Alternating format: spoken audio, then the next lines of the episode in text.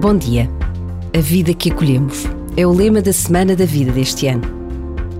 Hoje rezamos invocando a intercessão de São José, pai adotivo de Jesus. Oremos para que o Senhor abençoe todos os que percorrem o caminho da adoção.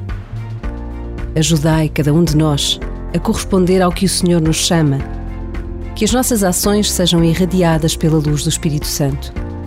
O nosso coração, encorajado pela sua força, e os nossos receios, salvos pela sua misericórdia. Que saibamos dizer sim como Maria.